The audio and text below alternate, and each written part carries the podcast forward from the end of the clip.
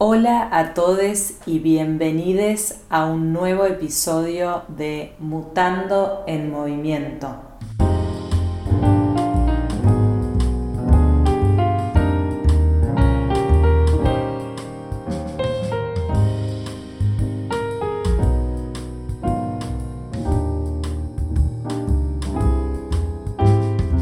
Buenas, buenas. Es un placer que me acompañen nuevamente en este segundo episodio.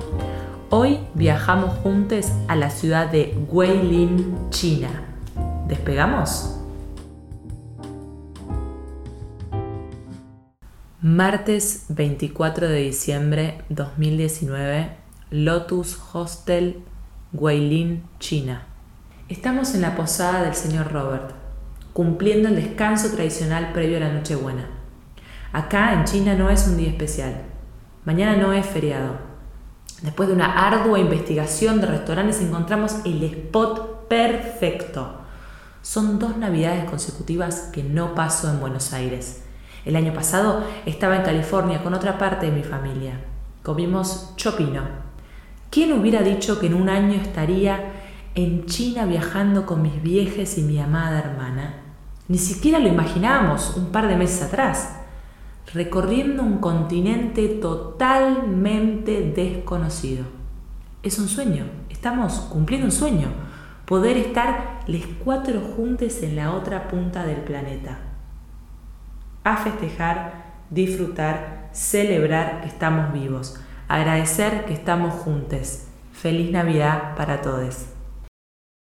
Les quería leer este texto que escribí en el silencio propio de una tarde de siesta, porque siempre esas siestas previas a la Navidad me hacen acordar a mi infancia. Después de este texto, después de que les leí este texto, se me ocurrió como disparador de escritura armar un relato sobre todas situaciones distintas, objetos o personas que relaciono con mi niñez o con la niñez en general. Y les invito a los que se animen que lo hagan y me manden sus textos me las pueden compartir en mi Instagram arroba mutando hoy. Y además elegí compartirles este texto porque es muy loco o a veces inimaginable para algunas personas decidir pasar las fiestas en otro lugar que no sea pueblo natal o la ciudad natal con sus seres queridos. Y la verdad es que es muy loco y es una decisión de la cual no me arrepiento. He pasado varias navidades lejos de casa, con o sin mi familia o con una parte de mi familia, pero no mi núcleo más íntimo, incluso años nuevos en otros lados. Y la verdad es que es muy interesante elegir hacer algo diferente, ¿no? Y de eso se trata un poco viajar, animarse a cosas nuevas, hacer algo por primera vez, estar abiertos a la sorpresa, a la novedad, a la aventura. El recorrido por China se basó en eso, a la sorpresa en cada instante. Es una volada de mente constante. Todo es novedoso, todo es diferente a lo que une conoce e incluso a las ideas previas con las que une llega. No sé bien en qué momento del planning decidimos elegir a Guaylin para pasar la Navidad y aprendimos antes de irnos de Argentina que no se decía Guilin, como instintivamente lo pronunciábamos, sino que se decía Weilin gracias a Fran Tayana, mi primo a quien ya mencioné en el episodio anterior, que es un gran, gran experto en China. Para les interesados en la cultura china, súper recomiendo que lo sigan, que sube tremenda data. Y alquilamos una posada, un hostel, que se llamaba, se llama Weilin Lotus Hotel, que queda en las afueras de la ciudad a unos 15 minutos en taxi y lo apodamos la posada del señor Robert. El señor Robert era el dueño del hostel y tenía una perra que se llamaba Pailú, que la amamos. Fue básicamente nuestra mascota durante nuestra estadía en lo de Mr. Robert. Recuerdo que también se estaba hospedando un israelí que estaba ahí hace cuatro meses escribiendo y me imaginé a mí misma en ese mismo plan, en un pueblo como Huaylín, escribiendo y que esa sea mi única responsabilidad, mi único motor, escribir frente a las montañas. Nos tocó un clima bastante de llovizna y bastante frío y niebla, pero le da una mística a las montañas ahí con niebla espectacular. Estábamos también a una corta caminata de distancia de unos pequeños afluentes, de un río, de unas cuevas, modo Aladín, cueva de las maravillas, que mi hermana y mi viejo entraron. El frío y la llovizna que les comentaba no nos frenaron, la verdad, de descubrir el centro de la ciudad lleno de mercados invernales techados, donde había distintos puestitos de comida. Caminabas y si querías caminar con los ojos cerrados, llegaban unos olores diversos, especias, espectacular. Y lo que hay en el centro de la ciudad es un lago artificial y en el medio del lago, que puede llegar a través de un puentecito, hay dos pagodas. Una más alta que la otra y una es la pagoda del sol y otra es la pagoda de la luna. Fuimos de día a las pagodas, entramos, si subís al punto más alto de las pagodas, lográs tener una vista bastante panorámica de la ciudad, muy bonita.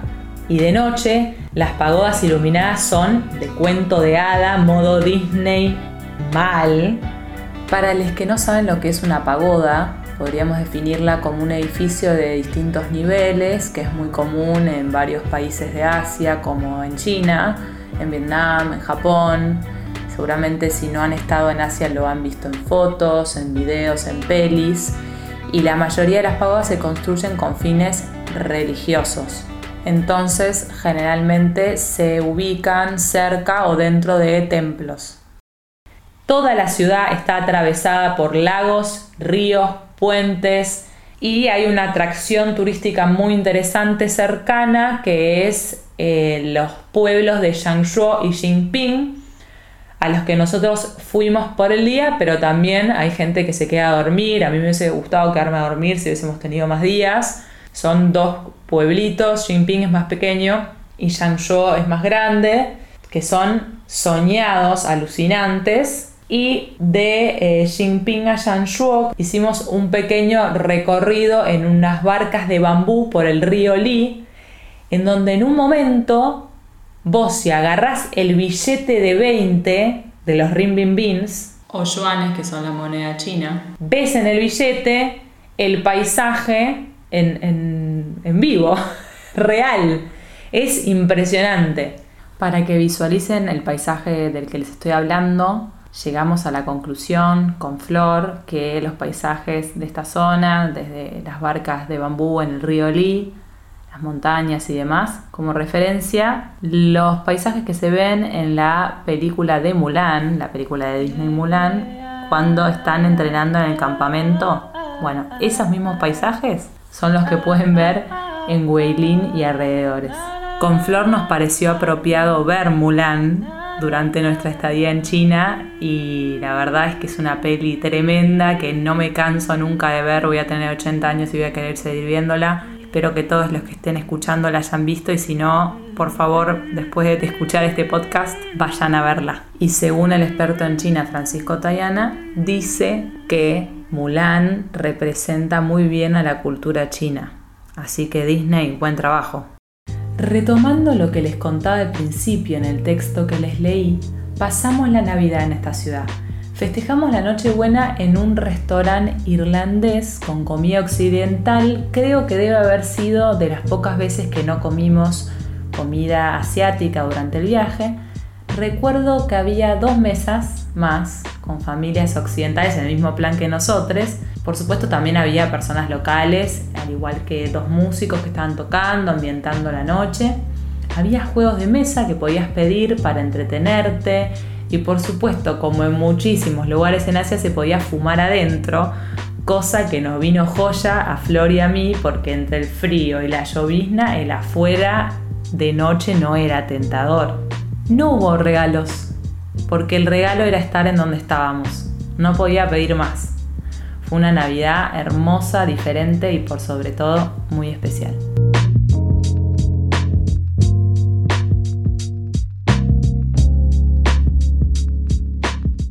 Ya estamos llegando al final de este episodio navideño, pero antes me gustaría poder compartirles dos cuestiones más. Uno, si viajan a China tienen que sí o sí probar el hot pot, que se traduce al español como olla caliente y también se lo conoce como caldero mongol o caldero chino. Podría decirse que es la versión china de la fondue sin queso. Así que si vas a un restaurante más formal o elegante, te ponen una olla con agua caliente y caldo en el centro de tu mesa, te traen lo que vos pidas, verduras de todo tipo, hojas verdes, tomate, cebolla, zanahoria, hongos, etc.